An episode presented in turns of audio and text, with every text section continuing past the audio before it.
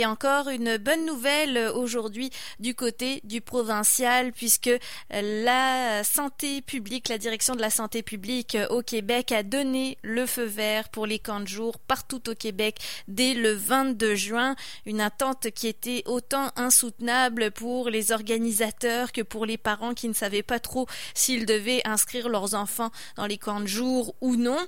Néanmoins, ça va demander une grande réorganisation pour euh, tous ceux qui euh, euh, monte ces camps de jour à chaque année, des groupes plus petits. La distanciation physique euh, sera au menu euh, du, quotidien. Comment préparer ces camps de jour? Comment accélérer le recrutement aussi pour de plus petits groupes, mais aussi des groupes plus nombreux, bah, plus de groupes finalement. On va en parler tout de suite avec mon invité Gabriel Bigawet, qui est directeur général des camps Odyssée, qui organise notamment le camp Bourg Royal et les camps à la baie de Beauport. Bonjour. Oui, bonjour. Alors déjà, pour commencer, soulagement aujourd'hui de savoir que les camps de jour vont pouvoir avoir lieu cet été? Ben en fait, pour être honnête, c'est sûr que pour nous, c'est une demi-bonne nouvelle. C'est un soulagement parce qu'enfin, on a le go de la santé publique.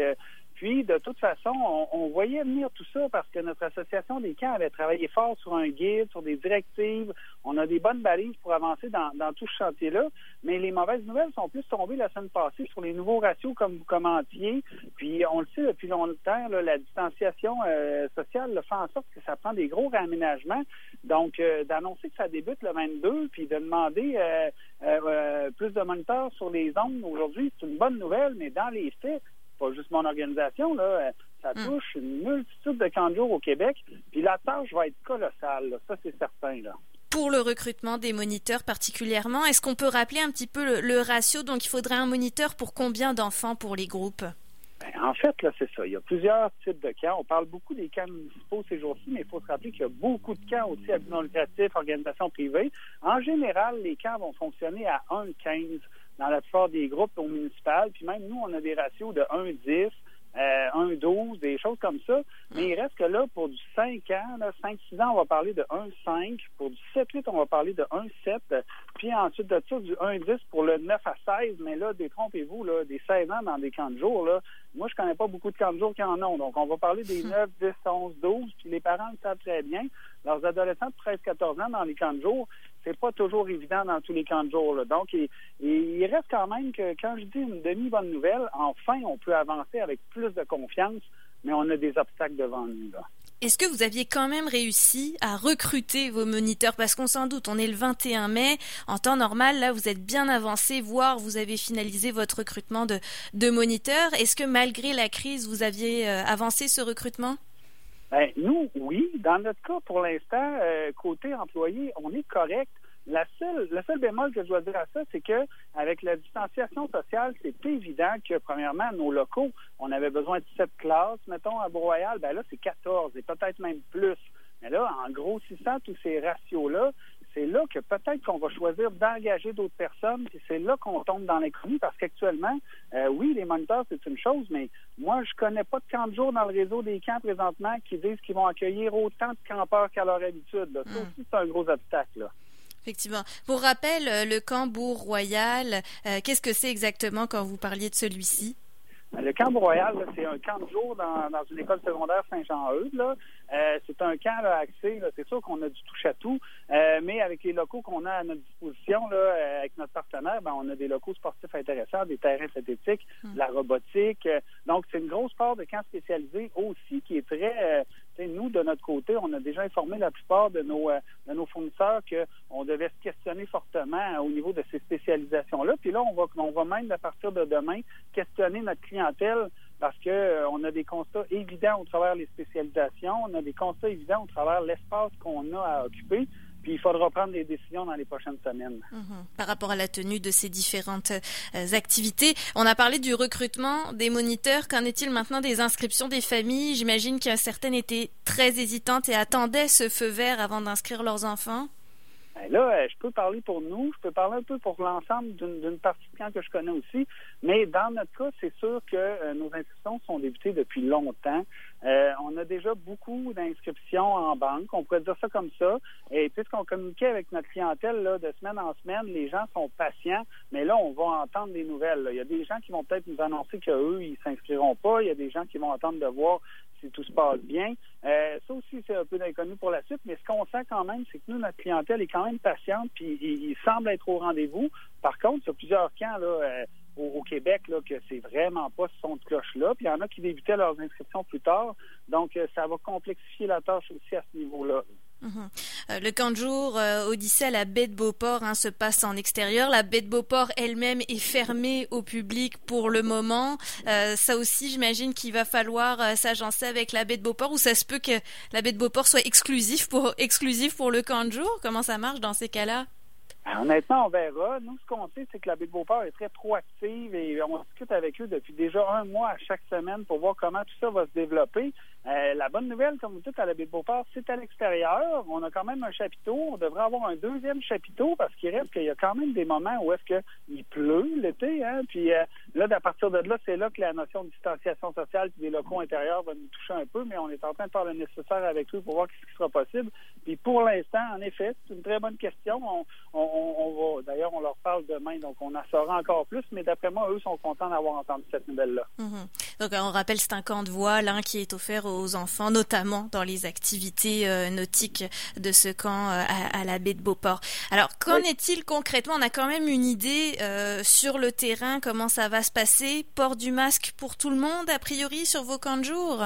Ben, actuellement, on est en train d'ajouter toutes ces normes-là. Là. Le guide Les directives de l'Association des camps est un très bon outil. Le guide que la CNSST a développé est un autre bon outil. Nous, on a une mutuelle de prévention en plus. donc, les équipements de protection au niveau des moniteurs, en ce moment, on est tous en train de valider la, disponibilité puis la nécessité de chacun des équipements parce qu'on en voit de toutes sortes ces temps-ci.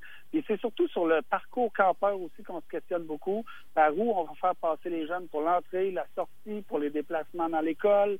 Euh, après ça, les locaux à qui on les attribue. Les jeunes ne doivent pas changer de moniteur. Hein. Ça, ça mm. questionne beaucoup le service de garde. C'est vraiment là, euh, c'est beau. Je vais le redire de cette façon-là. C'est parfait d'annoncer qu'il y a des camps de jour, euh, mais il y a encore beaucoup de petites questions à résoudre. Puis euh, c'est un peu un peu rapide, surtout qu'on sait très bien qu'il y a des revendications pour l'ensemble du Québec, autant municipal que des camps de jour privés, des camps de jour au BNL la plupart des camps sont en ligne pour opérer euh, avec beaucoup moins de clientèle et beaucoup plus de dépenses, moins de revenus. On a un gros questionnement financier. Là. La plupart des organisations, je dirais même la majorité, euh, se questionnent beaucoup si on va avoir de l'aide.